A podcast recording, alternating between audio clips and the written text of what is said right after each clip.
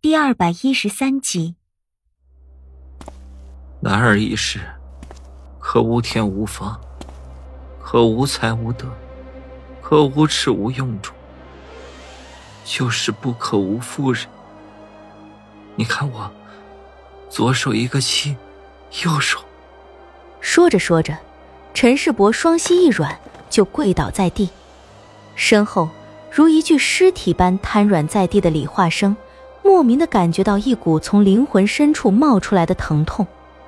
历年来，那压抑在自己内心深处的种种痛苦，一刹那如决堤的洪水喷了出来，浑身真气内力不受自己控制的在经脉之中疯狂的流窜，那一头黑发一刹那就变成了如雪如霜一般的白发。子信，我杀了你！完全陷入呆滞的李化生，面对如同疯子一般飞扑过来的陈世伯。一张如死一般的僵硬神情，没有丝毫的变化，身体蓦然的一轻，像是被什么东西给提了起来，完全丧失了所有感觉的李化生只看到离自己越来越远的地面，和那个想要冲上来的陈世伯，身着喜服的起劲，死的就像是个玩笑，而陈世伯无论如何也接受不了这个玩笑。相比于被起劲的死亡完全击垮的李化生，陈世伯却展开了疯狂的报复。这个世界上本来就没有人知晓陈世伯这个人的存在。就在起劲死亡那一晚，疯狂的陈世伯再一次杀进了王都之中，威胁了靖王。他知道靖王能够一眼分辨出谁是子欣，谁是陈世伯。就这样。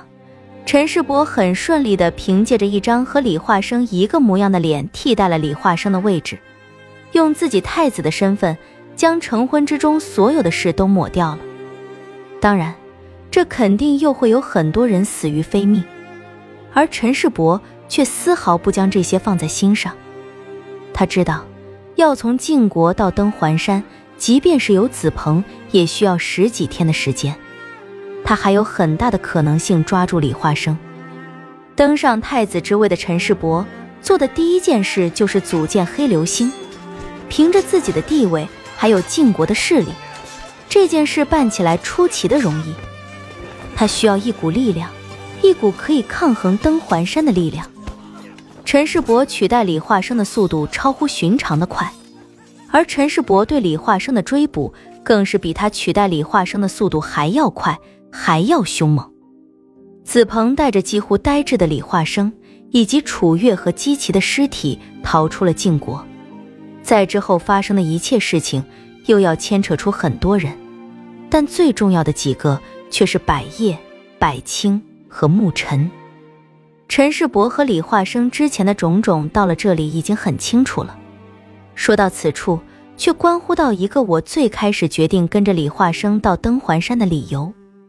沐尘是如何死的？而沐征死后又被安置到了哪里？子鹏带着李化生和楚月逃到了韩国。那时候，沐尘受父王的旨意出使韩国，负责接待沐尘的就是百叶。事情并非那么复杂，所有的一切都会在韩国做个结尾。但凡是知晓事情前因后果的，只要稍稍提一提，就能明白其中缘由。这里也不再多做累述。李化生当时已受到了莫大的打击，师傅身死，陈世伯与自己反目成仇，启进的死亡，这些几乎让李化生一蹶不振，一连几天水米不进。楚月看着心疼，父亲姬奇的尸身在这一段时间里已经开始溃烂，恰逢子鹏已飞至韩国境内，当然了。楚月从未出过登环山，并不知此间就是韩国。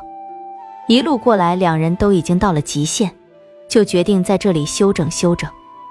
陈世伯的反扑超出了他们的预料，在他们将姬奇的尸身火化之后不久，陈世伯派来的追兵就已经到了韩国。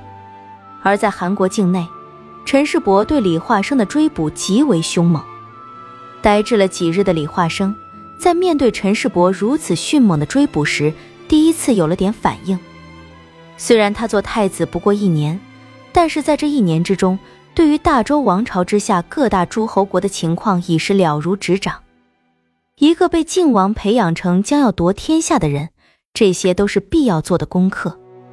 那时候，韩国公正欲立世子，百叶和百清都在韩国公的考虑之内，并且更加的轻重于百叶。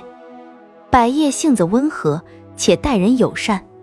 面对陈世伯的重重追捕，李化生想到了百叶这个人物。凭李化生的本事，闯进百叶的府邸可谓轻而易举。他向百叶说明了事情的缘由，当然，这之中的各种秘辛，不该让百叶知晓的，他自然不会讲。那时候，牧尘就已在百叶的府邸做客，面对着忽然发生的事情，牧尘自然不会不知道。韩国的国力比之于晋国本就有所不及，况且当时的百叶还是个老实人。本就不愿搅入这场是非之中，但出于性子中的知书达理，白夜还是决定先将李化生和楚月秘密的接入府邸暂住。对是否会帮助李化生逃回登环山，他所持的态度还是很保守的。但是之后发生的事就不得不让百叶卷入其中了。在李化生和楚月住进百叶府邸的第二日，陈世伯的拜帖已经被人捧着。递到了百叶的面前，陈世伯追捕的速度实在是让人措手不及。借助于晋国的势力，要想找一个人，实在是太过简单。当时的陈世伯正处于愤怒的极限，绝对不能让陈世伯发现李化生在自己的府邸里，不然极有可能会牵扯至整个韩国。这是百叶最先冒出来的想法。他派人连夜将李化生和楚月送出府邸。安排在一栋青楼，自己的一个老相好那里。牧尘怕出乱子，也住进了那栋楼子里。第二日，陈世伯如约来到百叶的府邸大门外。韩晋两国历来都不大怎么合得来，而正憋着一肚子火的陈世伯也不讲什么礼仪不礼仪，进了大门之后不由分说叫人满园子一通乱翻。百叶心想，反正你们找也找不出朵花来，就随他们去了。抱着这样多一事不如少一事的念头，他对陈世伯的做法做出了超乎常人的隐忍。但是百叶虽然老实，却并非没有心机。陈世伯能找到这里来，就一定会找到牧尘那里去。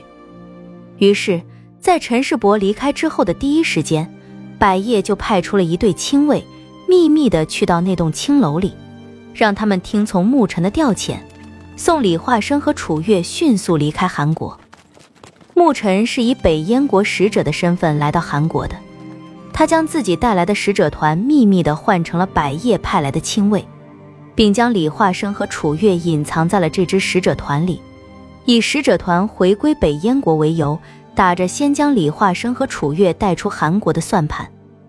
牧尘的计划进行的很成功，楚月和李化生一出韩国疆域，迅速的隐匿身形。白天子鹏的目标太大。他们只能选择在晚上急速的赶路。